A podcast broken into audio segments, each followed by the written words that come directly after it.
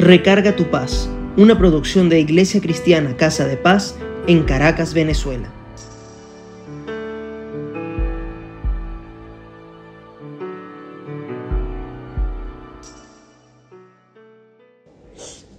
Hay una historia que me parece interesante compartir y es la de un carpintero y un árbol. Permítame contársela. El carpintero que había contratado para que me ayudara a reparar una vieja granja acababa de finalizar su primer día de trabajo. Su cortadora eléctrica se había dañado, haciéndole perder una hora de trabajo, y su viejo camión se negaba a arrancar. Mientras lo llevaba a su casa, permaneció en silencio. Cuando llegamos, me invitó a conocer a su familia, y mientras nos dirigíamos a la puerta se detuvo brevemente frente a un pequeño árbol y tocó las puntas de la rama con ambas manos. Cuando se abrió la puerta ocurrió una sorprendente transformación. Su bronceada cara estaba plena de sonrisa. Abrazó a sus dos pequeños hijos y le dio un beso entusiasta a su esposa. De regreso me acompañó hasta el carro. Y cuando pasamos cerca del árbol sentí curiosidad y le pregunté acerca de lo que había visto hacer un rato antes. Él me contestó, este es mi árbol de problemas. Sé que no puedo evitar tener problemas en el trabajo, pero una cosa es segura, los problemas no pertenecen a la casa, ni a mi esposa, ni a mis hijos. Así que simplemente los cuelgo en el árbol cada noche cuando llego a casa y en la mañana los recojo otra vez. Lo divertido, dijo sonriendo, es que cuando salgo a recogerlos no hay tanto como los que recuerdo haber colgado la noche anterior. Es interesante reflexionar sobre esta historia y ver cómo cada quien procesa sus emociones y problemas si en realidad lo desea hacer. Hoy, en Recarga tu paz, hablaremos de cómo vemos los sucesos con los lentes de Dios Padre, Hijo y el Espíritu Santo. Hay historias en la Biblia de cómo un suceso negativo se convirtió en una gran oportunidad y bendición. Por ejemplo, la historia de José, que fue odiado y rechazado por sus hermanos, pero luego fue el principal hombre del faraón y con su visión salvó a Egipto. O la historia de Ana, que no podía embarazarse y oró a Dios y él le mandó a su hijo Samuel, un profeta que logró que el pueblo solo adorara a Dios, al Dios de Israel la del paralítico de Betesda, que siempre esperaba que se moviera el agua para obtener su milagro hasta que el mismo Jesús se lo dio. O el de los cuatro muchachos de Babilonia. Qué fidelidad mostraron esos muchachos y cómo Dios los bendijo y los guardó. O el de Elías y la viuda que solo le quedaba un poco de harina y aceite y luego se echaría a morir y por dárselo a Elías, el Señor le dio aceite para que abundara, siendo el aceite un recurso muy costoso en ese tiempo. Y así hay muchos que estando en una situación difícil se convirtió en una bendición. Porque no es solo el final, sino el proceso, el aprendizaje, las oraciones, la fe, la esperanza, la paciencia, la confianza, la seguridad y el amor que mantuviste ante lo que te sucede. En el caso de la historia del carpintero y el árbol, él soltaba sus problemas y ponía por encima a su familia y la certeza de que al día siguiente todo sería diferente.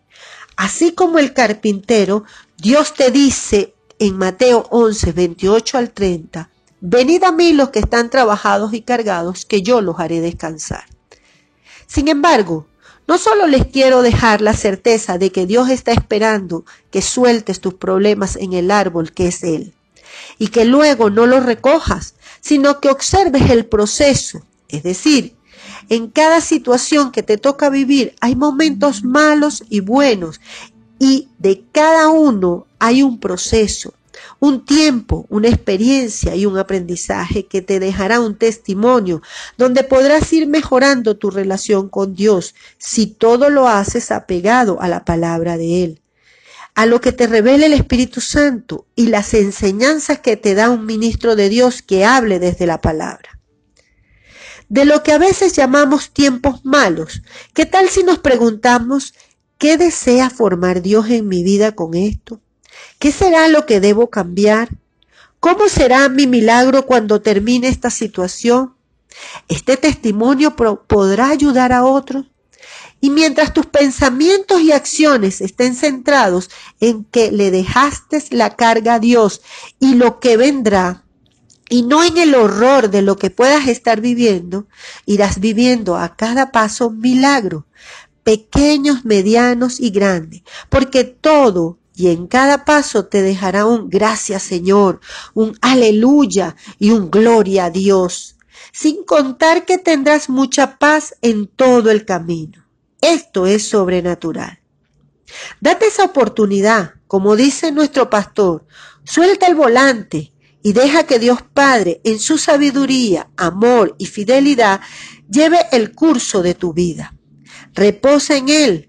No todo lo que te ocurre es malo, solo porque no se parece a lo que el mundo cree y espera. Hay caminos que parecen rectos y al final son de perdición. Eso está en Proverbios 14:12. Entonces, recordemos que toda situación es un proceso que busca una transformación tal como cuando se elabora una espada que tiene que pasar por altas temperaturas para poder ser moldeada. ¿Y a quién le gusta ser procesado? A nadie. Pero luego el resultado es una persona que se podrá enfrentar a cualquier situación porque sabrá que no es para morir, sino para perfeccionarse en Dios. Los procesos y las victorias están tomadas de la mano, siempre que se valoren los procesos y se pongan a los pies de nuestro Señor y Salvador. Esto es ir de gloria en gloria, proceso a proceso, transformación en transformación, gozo en gozo, paz en paz. Por último, les dejo Corintios 12:9. Bástate en mi gracia, pues mi poder se perfecciona en la debilidad. Dios siempre te acompañará en el proceso. Lo hizo con José, con Ana, con la viuda, entre otros. Cuando Dios nos quiere poner en el lugar correcto, pasamos por proceso. Él te dará la estrategia y la sabiduría, como hizo con Esther y con otros, incluso con nosotros, cuando tenemos fe. Vamos a orar.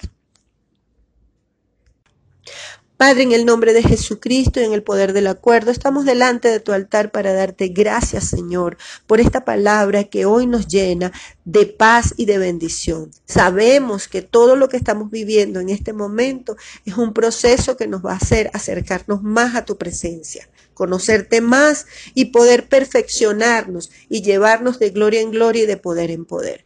Gracias Señor, porque en este momento todo lo que se está viviendo, tanto en el mundo como en nuestra vida personal, son situaciones que tú permites para que nosotros podamos mirar la gloria que también hay detrás de ella y ver cómo en cada situación se manifestaron ángeles y arcángeles y nos transformaron nuestras vidas. Señor, permítenos tener esa seguridad, esa confianza, esa esperanza, esa fe, que nosotros podamos tener esa paz en nuestro corazón ante cualquier situación. Bendice a la persona que está escuchando este recarga tu paz, que se llene su vida de esta certeza de esta palabra, de que es con Dios y a través de Él que va a poder salir de esa situación y que además todo lo que está viviendo es un proceso de aprendizaje y de bendición.